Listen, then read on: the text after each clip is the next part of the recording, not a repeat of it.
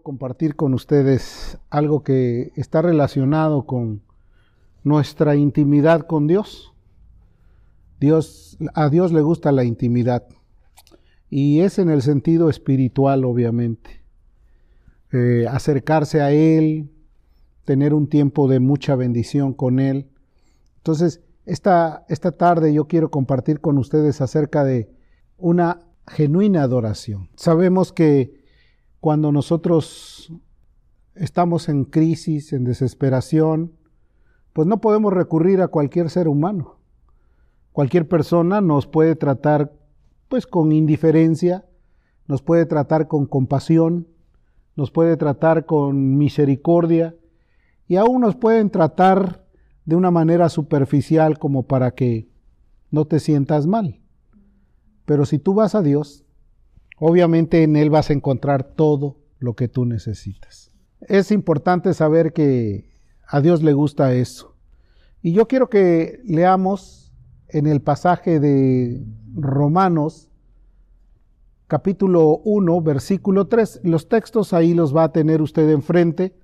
Solamente apúntelos, tome nota. Es, los vamos a leer con calma para que usted tenga la oportunidad de apreciar lo que dice. Dice, así que hermanos, os ruego por las misericordias de Dios que presentéis vuestros cuerpos en sacrificio vivo, santo, agradable a Dios, que es vuestro culto racional. No os conforméis a este siglo, sino transformaos por medio de la renovación de vuestro entendimiento para que comprobéis cuál sea la buena voluntad de Dios, agradable y perfecta. Digo pues, por la gracia que me es dada a cada cual que está entre vosotros, que no tenga un más alto concepto de sí que el que debe de tener, sino que piense de sí con cordura, conforme a la medida de fe que Dios repartió a cada uno. Es muy importante poder notar lo que dice el versículo número uno, que presentemos nuestros cuerpos en sacrificio vivo. Eh, déjame contarte algunas anécdotas que a través de la historia sucedieron. Para que el Evangelio llegara a muchos lugares, mucha gente tuvo que dar su vida. Jesús tuvo que dar su vida para que nosotros pudiéramos conocer quién era Dios. Y hay una parte muy triste que dice que estando en agonía Jesús oraba más intensamente. Esto nos deja ver que ningún esfuerzo, por muy fuerte o muy grande que hagamos, está comparado con el esfuerzo que hizo Jesús por nosotros. Ningún esfuerzo, por mucho que nosotros queramos pensar que es demasiado, está comparado con aquellos hombres que tuvieron que ir a diferentes partes del mundo a predicar el Evangelio a dar sus vidas.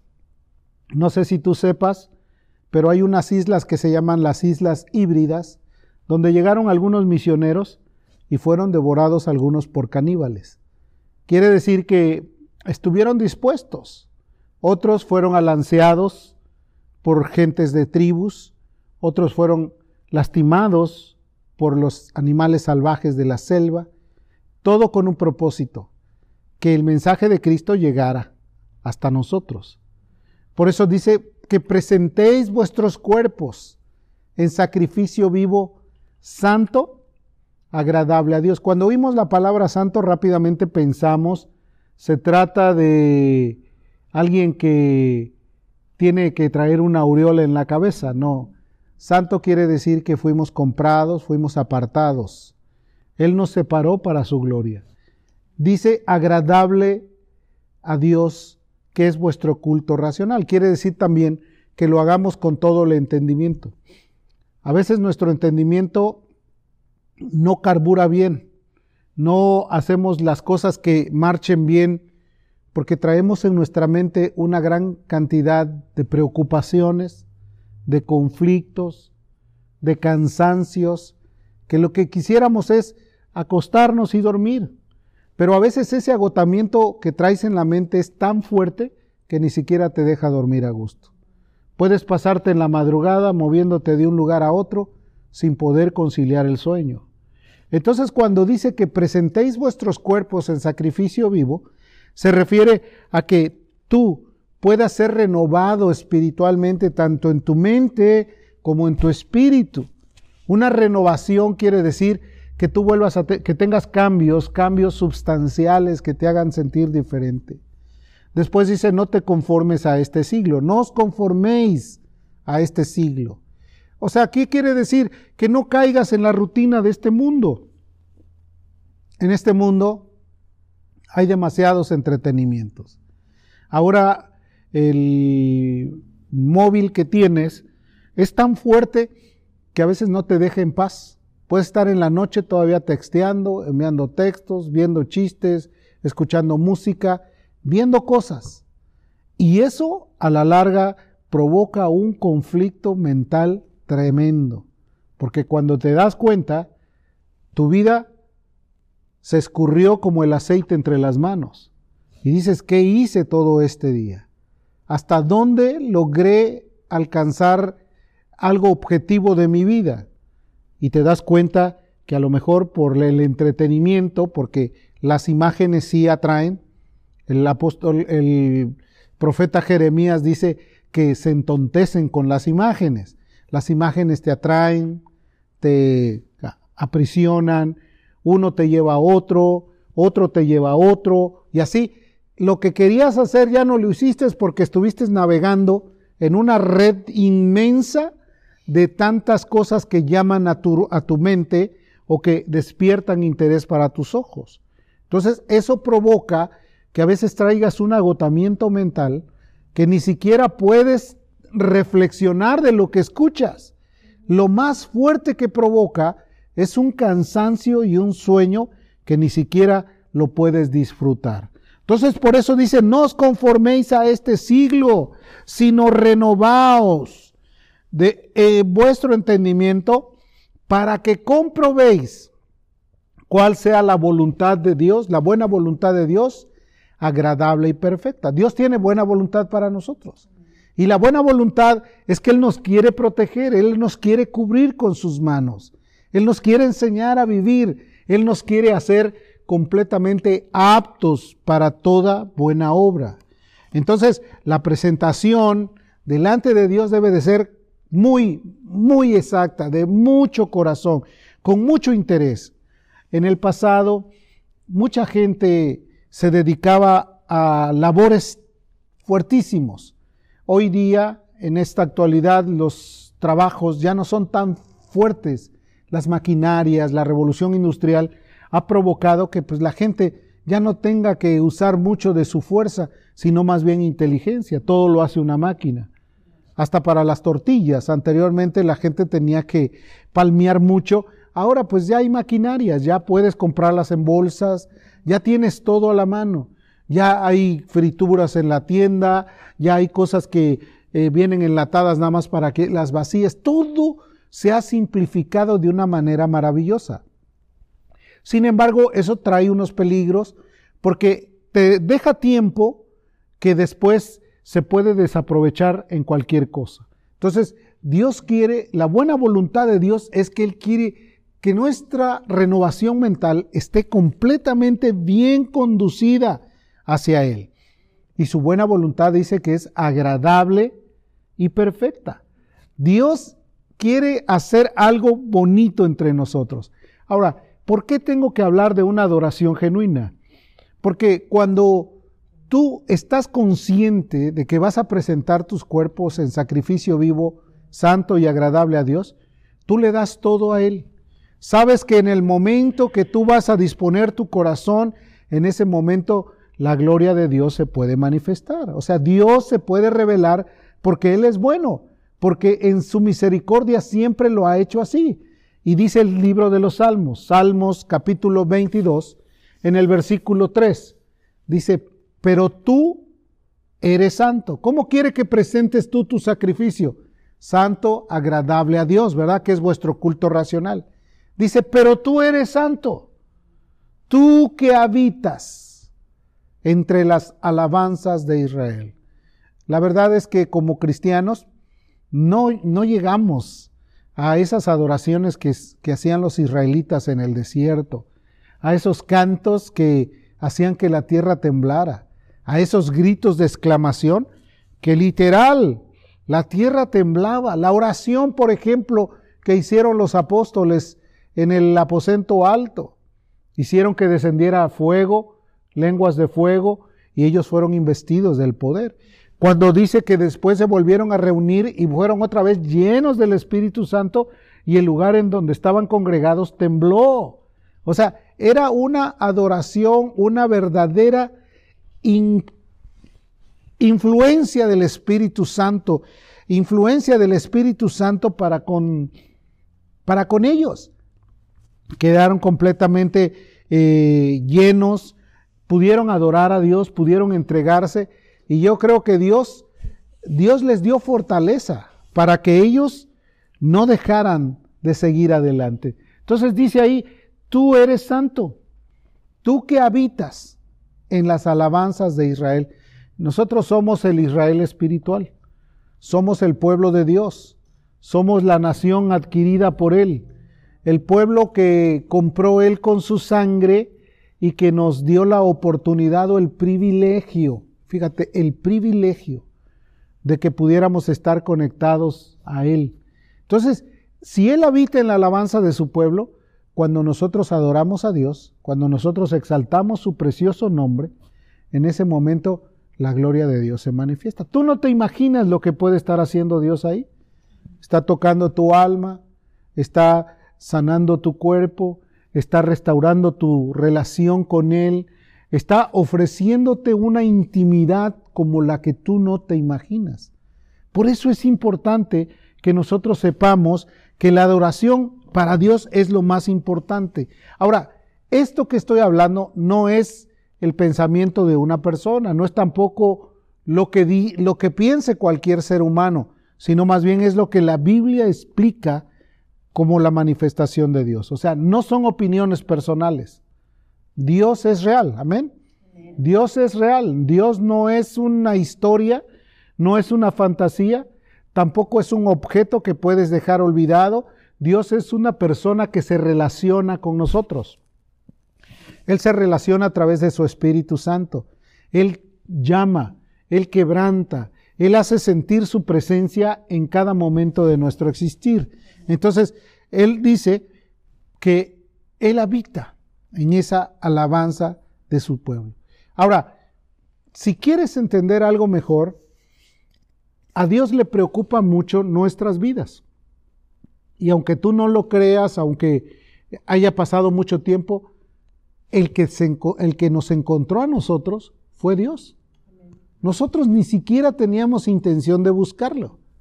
Posiblemente había un sentir de religión, había un deseo de, de cambiar, había una actitud de decir me voy a portar bien, pero Él nos encontró a nosotros, porque Él nos ha estado buscando.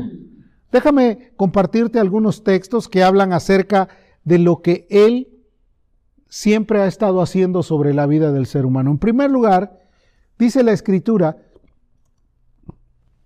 que la hora viene. Y ahora es cuando, o sea, no mañana, no otro día, el día de hoy, ahora es cuando los verdaderos adoradores adorarán al Padre en espíritu y en verdad. ¿Qué quiere decir? De todo corazón, en espíritu. Cuando tú te entregas y te olvidas quién está a tu lado, cuando tú empiezas a quebrantar tu corazón delante de Él y a decirle, Señor, gracias por lo que has hecho por mí, gracias por tu misericordia, gracias por tu compasión, cuando te, te vale nada lo que está alrededor de ti, sino solo la presencia de Dios, en ese momento Él está entrando en un contacto contigo de una forma maravillosa. Porque dice que Él vino a buscar, busca verdaderos adoradores que adoren al Padre en espíritu y en verdad. Dice, porque también el Padre, tales adoradores, busca. ¿Para qué los busca? Para que le adoren, para que se relacionen, para que sean alguien que sepa que no está solo en la tierra. Querido hermano, nosotros no estamos solos. Él está con nosotros. Él nos ha ayudado. Él te ha hecho despertar esta mañana, te ha dado fortaleza para que tú trabajes, te ha dado la oportunidad también de estar consciente. ¿Cuánta gente ha perdido la razón en estos, tiempos? ¿Cuánta gente vive en un estado de ansiedad, de desesperación? ¿Cuánta gente ha perdido familiares con este trato tan terrible? Y a nosotros Dios nos ha permitido estar aquí.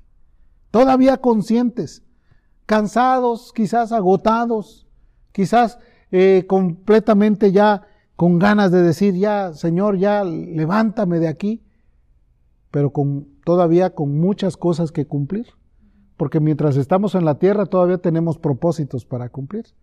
El día que Él nos quite dirá, pues bueno, ya no hay nada que puedas hacer tú y ya mejor hasta luego.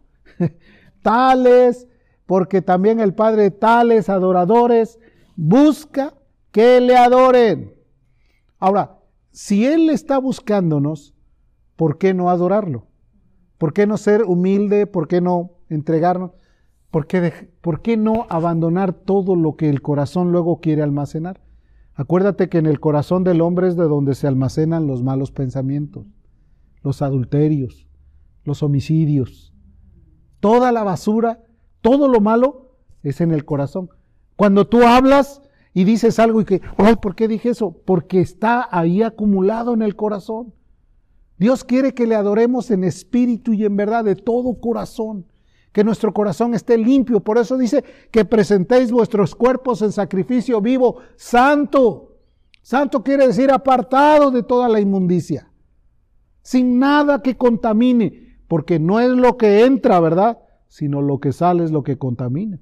Lo que se gesta en el corazón Tú puedes escuchar las peores palabras allá afuera porque la gente no habla con decencia. Puedes escuchar lo peor, pero si tú no lo retienes y lo rechazas, tu corazón se va a guardar y se va a purificar. Pero si tú retienes todo eso y al rato lo sale de tu corazón, ya te contaminó. Por eso dice, no es lo que entra, sino lo que sale. Porque lo que entra si es físico, se va a la letrina, se pierde. Pero lo que es sensato, espiritual, eso te puede afectar de otra manera. Ezequiel capítulo 34, versículo 11. Mira lo que anda buscando el Señor. Fíjate qué bonito es esto, dice. Porque así ha dicho Jehová el Señor, he aquí yo, yo mismo iré a buscar mis ovejas y las reconoceré. ¿Quién te encontró? ¿Quién te vino a buscar? ¿Te encontró abandonado, abandonada, perdido, perdida totalmente, en una condición de miseria espiritual horrible, donde ya no tenías futuro más que amargura, resentimiento, odio, violencia, toda la clase de maldad en el corazón del hombre? sometido bajo un dominio que podría haber sido cualquier vicio, cualquier cosa. Y él dice, el Señor vino. Yo mismo iré a buscar a mis ovejas. ¿De quién está hablando? Está hablando del Mesías, de Jesús. ¿No dice la escritura también en Lucas, en el capítulo número 19, versículo 10? Porque el Hijo del Hombre vino a buscar y a salvar a quienes? A los que se habían perdido. Y tú y yo estábamos perdidos, completamente perdidos. ¿Quién, quién daba un centavo por nosotros? Nadie. Si tú eres honesto y reconoces, a veces ni en la familia tenías mucho lugar. Sin embargo, él nos vino a salvar y nos vino a buscar. Se ofreció, por eso te digo que ningún sacrificio que hagamos nosotros está comparado con todo el amor que hizo Jesús por nosotros. A veces decimos, no, es que no me puedo levantar temprano, no, es que me da mucho sueño todo el tiempo, no, es que no hay sacrificio que tú hagas que se pueda comparar al grande amor y el sacrificio que hizo Cristo por nosotros que vino a buscarnos, que nos encontró, nos halló perdidos, nos halló completamente eh, extraviados y en su misericordia nos alcanzó. Ya después que nos alcanzó, dice la Biblia también que Él sigue buscando. A ver, ¿a quién busca, a quién busca Dios? Veamos pues. Ezequiel 22:30. La adoración tiene que ver también con la oración. Dice, y, y busqué entre ellos hombres que hiciesen vallado y que se pusiesen en la brecha delante de mí a favor de la tierra para que yo no la destruyese. ¿Y qué dice? Y no lo hallé. ¿Qué te parece? ¿Por qué a veces se dice mucho, ah, que vamos a orar para que el mundo cambie, vamos a orar? No ha encontrado a los verdaderos intercesores.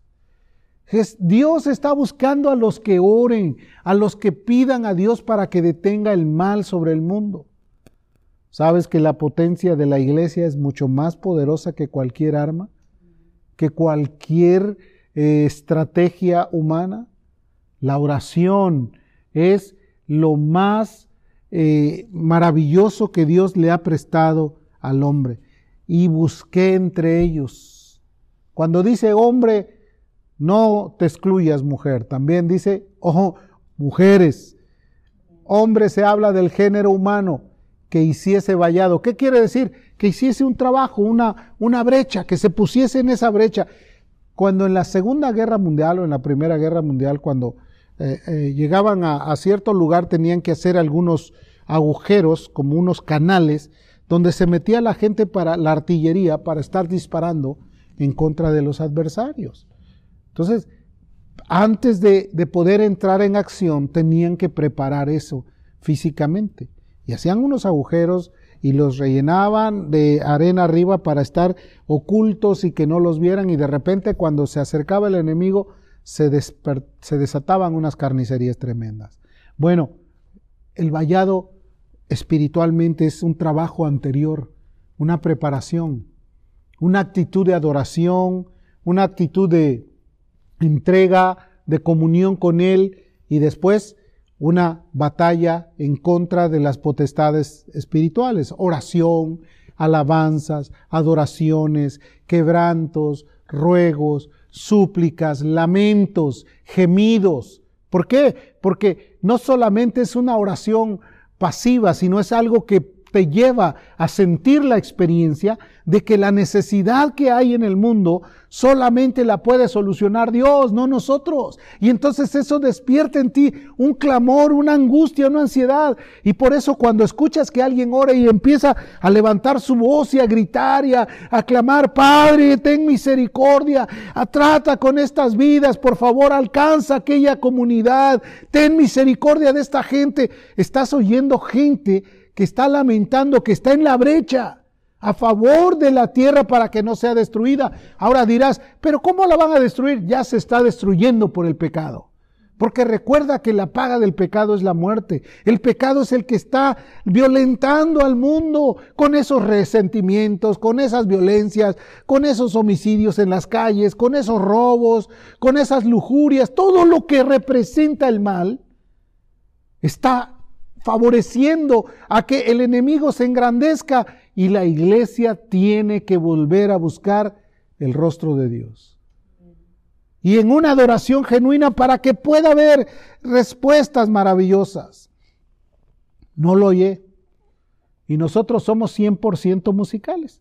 Tú escuchas una melodía y se te pega rápidamente, ¿verdad?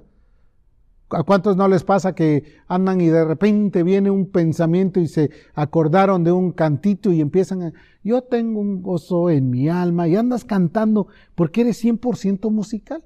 Espero que sean himnos y no andes cantando canciones mundanas, porque eso sería terrible. Entonces, eso es algo bueno que tú rápidamente te identificas más con la música que con las letras. ¿Cierto o no es cierto? Las letras las puedes ver y dices, me marean, pero una música te impacta, te llena, te hace sentir, hasta te hace volver al, al tiempo pasado. ¿Cuáles eran los cantos que tú escuchaste cuando recién te convertías? Esos vuelven a aparecer ahí. Oh, me acuerdo de estos. Ahora ya, ya no escuchas eso. ¿Qué más? Hechos 15, verso 16. Después de esto, después de esto dice, volveré a reedificar el tabernáculo de David que está caído.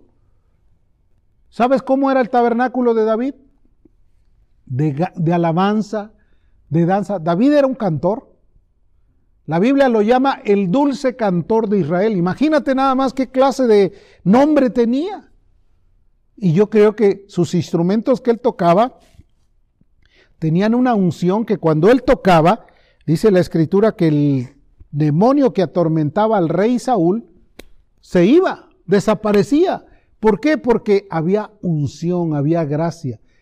Yo sé que tú ya sabes identificar cuando escuchas un canto que te llena, que te hace sentir la presencia de Dios, que te dan ganas hasta de llorar y de adorar a Dios.